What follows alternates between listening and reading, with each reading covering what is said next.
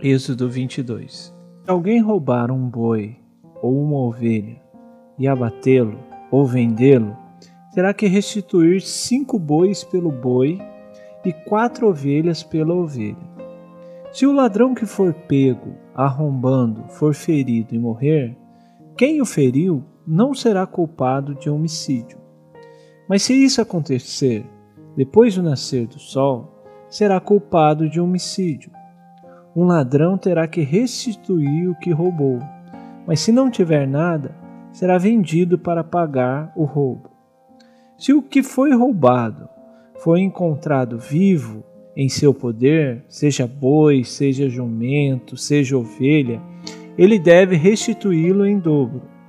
Se alguém levar seu rebanho para pastar num campo ou numa vinha e soltá-lo, de modo que venha a pastar no campo de outro homem, fará a restituição com o melhor do seu campo ou da sua vinha. Se um fogo se espalhar e alcançar os espinheiros, e queimar os feixes colhidos, ou o trigo plantado, ou até a lavoura toda, aquele que iniciou o incêndio restituirá o prejuízo.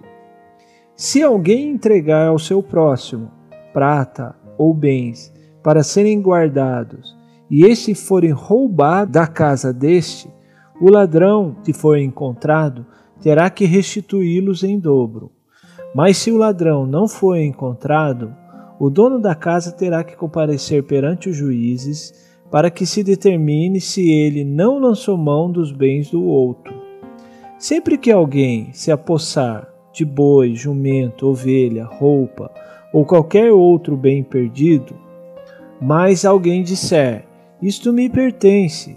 As duas partes envolvidas levarão o caso aos juízes, e aquele a quem os juízes declararem culpado restituirá o dobro ao seu próximo.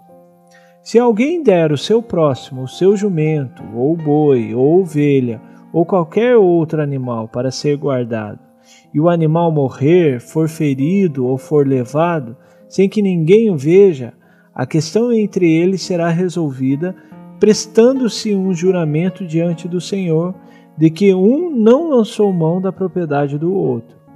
O dono terá que aceitar isso e nenhuma restituição será exigida.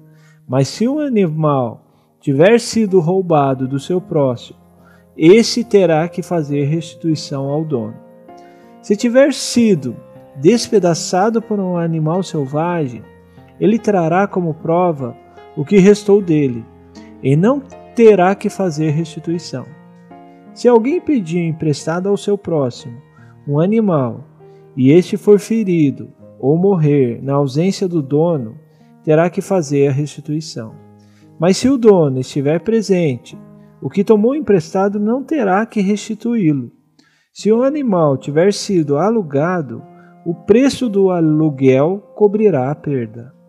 Se um homem seduzir uma virgem que ainda não tenha compromisso de casamento e deitar-se com ela, terá que pagar o preço do seu dote, e ela será sua mulher.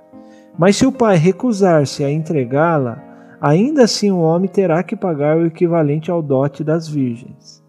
Não deixem viver a feiticeira.